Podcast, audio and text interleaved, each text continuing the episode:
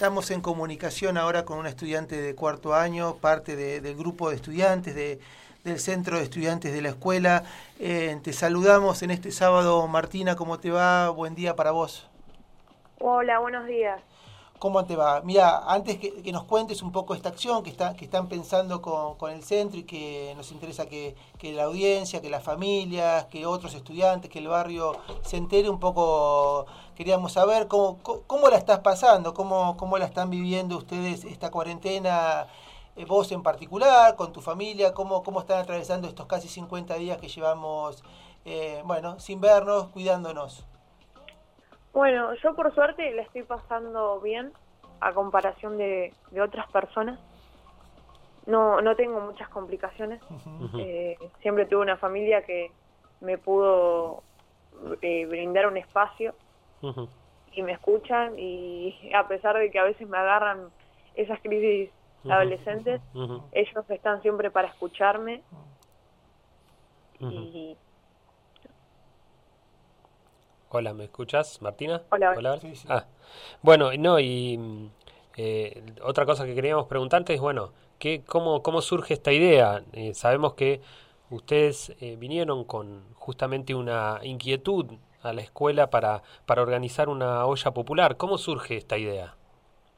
Sí, con el centro de estudiantes eh, estábamos muy preocupados por el tema de cómo estaban pasando los vecinos, que nuestros compañeros, con el tema de la cuarentena, porque sabíamos que, que algunos no brindaban de la economía necesaria para poder eh, sobrevivir de alguna forma a esta cuarentena.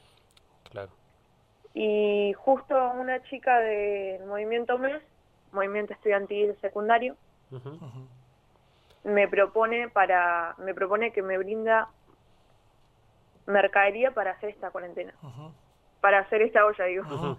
Y, y, entonces yo les propuse a los chicos del centro de estudiantes y estuvieron todos de acuerdo. ¿Y cuándo sería esto, Martina? Eh, hace dos semanas. Y la, la olla sería que sería eh, este lunes, ¿cierto? Este lunes, sí, sí. Bien, ¿y qué, cómo, qué, qué información te parece importante que repliquemos acá en la radio para justamente invitar a, aquellas personas que lo necesiten acercarse? ¿Cómo se tienen que acercar? ¿A qué horario se va a estar eh, sirviendo eh, la comida, no? Sí, el horario va a ser de dos y media por favor que vengan con barbijo, que siempre intenten mantener una distancia de, 1,50 eh, y tomar todas las precauciones. Ok, y tiene que traer eh, tiene que traer tupper también para, para llevarse la comida, ¿no? Sí, por favor.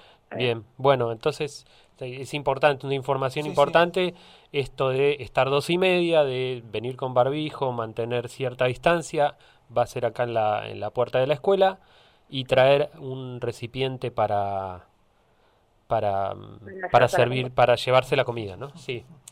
Y, y en esto, bueno, un poco me parece que esto quedó claro y la invitación a las familias del barrio para que nos ayuden a replicar. Esto está subido en, el Facebook de la escuela y seguramente sabemos que está haciendo, está circulando por muchos grupos de WhatsApp para, bueno, para divulgar esta acción que me parece, como decíamos al inicio, me parece una, una acción potente y directa ante una necesidad que ustedes como, como adolescentes están viendo y que para nosotros como escuela que de alguna manera quiere transmitir esos valores nos parecen muy interesantes corro un cachito de esta, situación y un poco vuelvo a, la, primera pregunta.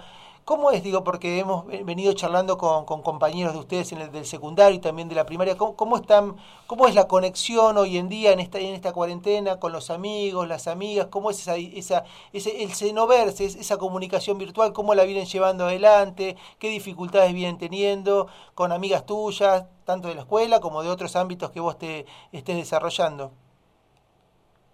Bueno, y es un, un poco complicado, ¿no? Mm. Yo a veces tengo esto de que se me va el internet y, me cuesta conectarme con mis amigos.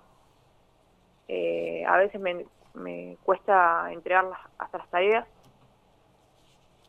Pero bueno, en los momentos que puedo, me conecto con ellos, mm. eh, hago videollamadas, a veces entreno hago videollamadas con el club y entreno con, con videollamadas, así como creo que nos estamos manejando la gran mayoría. Claro.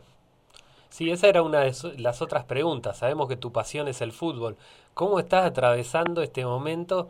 Digo, para, para alguien que le apasiona el deporte, es, debe ser un momento difícil, ¿no? ¿Cómo, cómo es eso?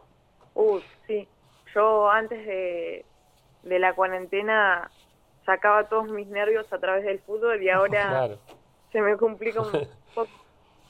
Pero bueno, trato de ejercitarme acá en mi casa, de correr en el patio, eh, hacer videollamadas con el club para mantener esa resistencia. Mm, claro. Y así eh, poder relajarme. Bueno, y te, te hacemos, mira, para, un poco para cerrar la entrevista, a todos los entrevistados les preguntamos una pregunta más o menos similar que es, cuando esto termine, termina la cuarentena, ¿qué, qué es lo primero que vas a hacer? Uf, no sé. Eh, yo creo que ir a ver a mi familia. que no lo puedo ver así. Bueno, bueno.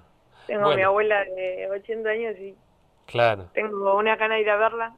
Claro. Bueno, bueno, Martina, eh, te queremos agradecer mucho. Eh, reiteramos entonces esta, esta iniciativa que tuvo el Centro de Estudiantes, que pidió eh, la, la, escuela para, para poder hacer esta olla popular que va a ocurrir el lunes. Los, reiteramos las recomendaciones que, que, acaba de decir Martina, que sea a las doce y media se puedan acercar, que mantengan la distancia correspondiente y que vengan con barbijo y un recipiente para poder llevar la comida. Te agradecemos mucho, te mandamos un abrazo grande y bueno, y estaremos en contacto el lunes entonces.